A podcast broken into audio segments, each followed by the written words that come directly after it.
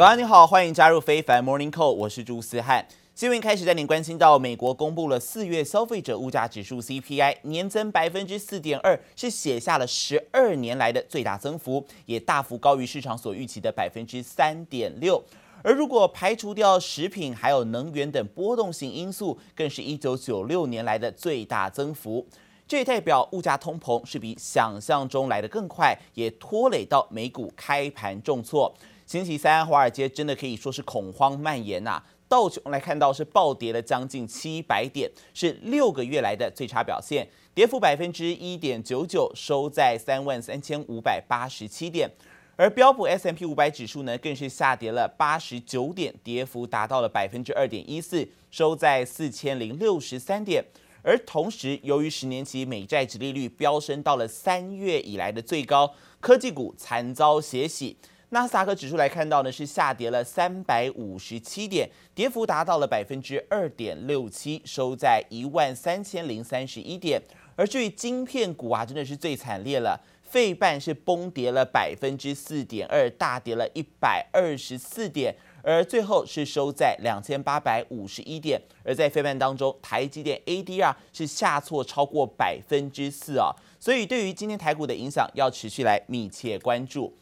而美国企业财报季是进入了尾声，本周要迎来包括 Airbnb 还有迪士尼等重量级的财报大厂。但是就在美国所公布的 CPI 消费者物价指数真的是不如预期啊！有多位联准会官员他们是出力接面喊出接力出面喊话，重申在疫情结束之前不会来调整美国的货币政策。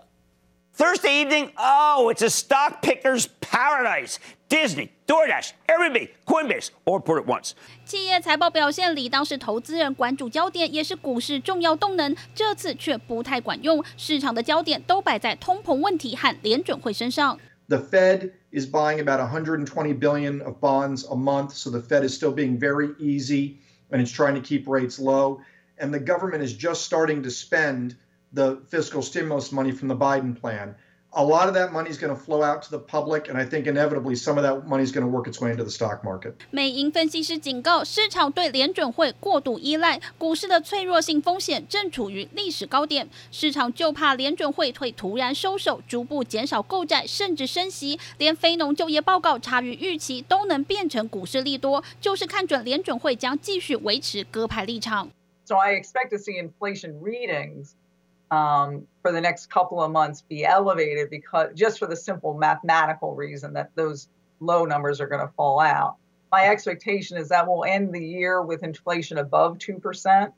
But that next year, as those supply um, constraints are eased, inflation numbers will go back down. 为了稳住市场信心，联准会官员不断出面喊话，而且把话说得很直白。通膨上升是必然，但重申只是暂时性的。在疫情结束前，联准会不考虑紧收货币政策。So are we ready to have the taper talk? Are you ready to have that that talk? Have you seen enough substantial progress in the economic recovery? I don't think you really want to change policy while you're still in the pandemic tunnel, even though you can sort of see the end of the tunnel, we're not there yet. 美国企业第一季财报季已经进入尾声，由于企业财报普遍优于预期，花旗分析师将 S M P 五百今年目标价调高两百点，但和当前的价位相比，仍有一段下跌空间。摩根士丹利和富国银行也警告，美股估值可能过高。虽然企业获利仍在成长，但股价可能过度反应。记者王新文、邓宝冠综合报道。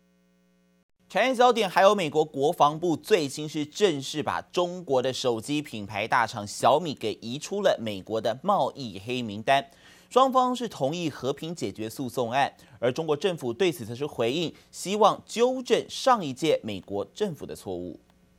中方支持中国企业通过法律渠道维护自身的正当合法权益，我们希望美方纠正上一届政府的错误，为中国企业正常经营。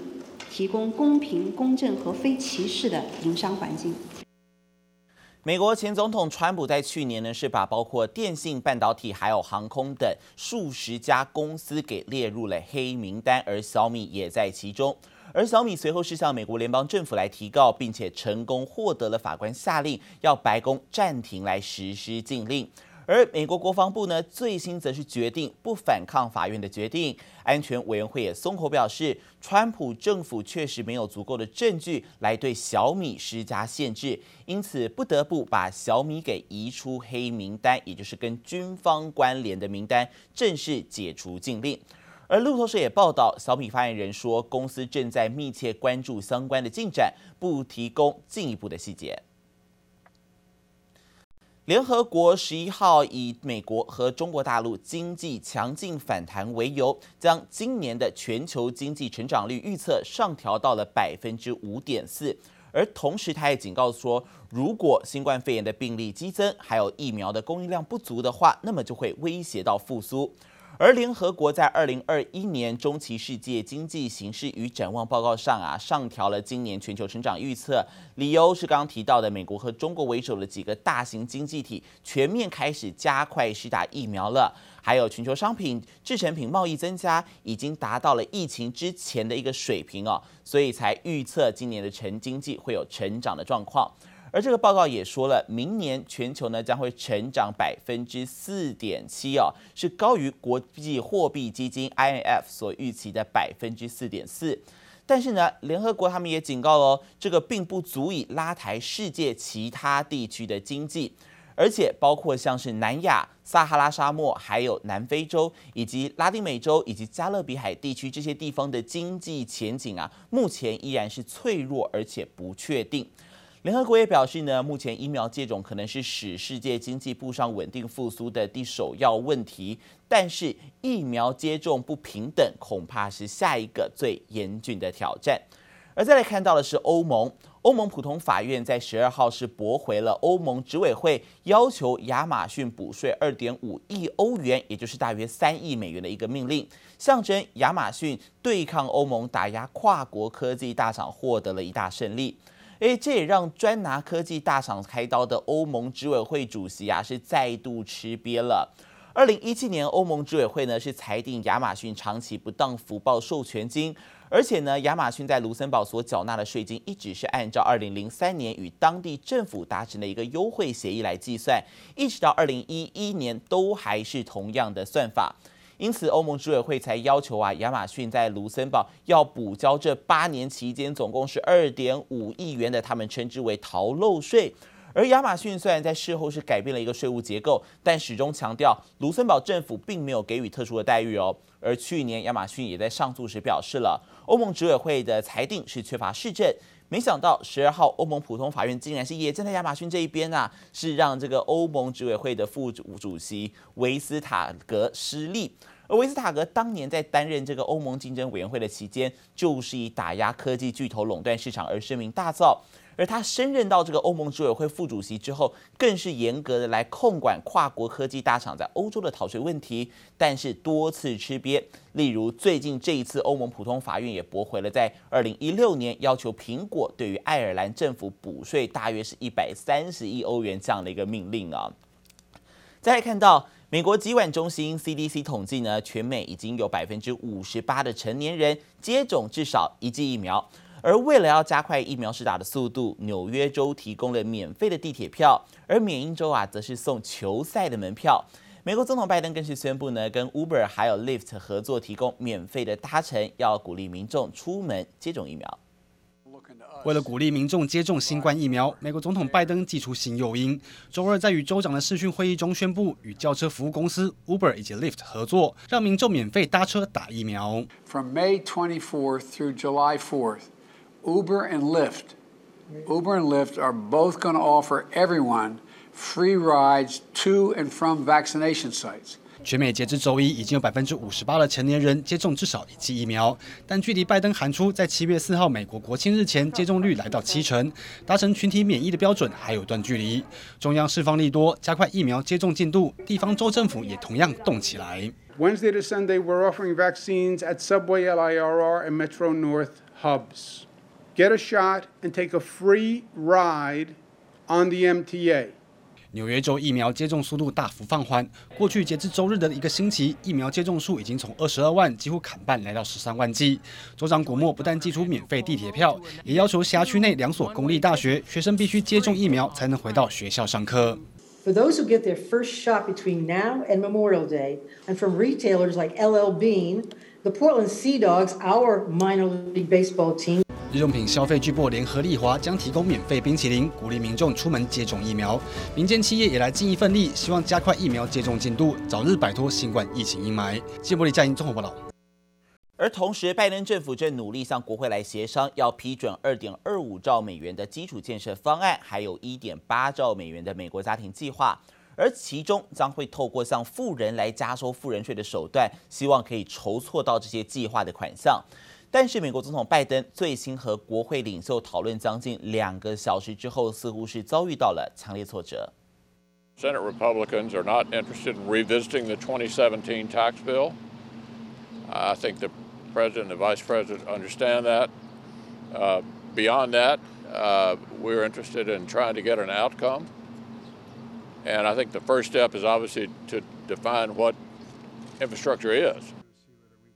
共和党大佬表示呢，反对任何的加税措施，说只愿意和拜登针对基础建设计划来合作，但是不愿对加税来妥协。而参议院少数党的领袖麦康诺他痛批加税是最糟糕的事情，拜登根本找不到任何一个想要加税的共和党人来支持他的计划。由于美国最新公布关键的通膨数据显示，物价上涨的压力高于预期，这是导致昨天晚上科技股全面重挫，美股也大幅度的下跌，道琼跌了六百八十二点，跌幅将近百分之二，这是创下了一月以来的最糟单日表现哦。而在收盘前最后几分钟，更是一度下跌了七百点，触及到了盘中低点。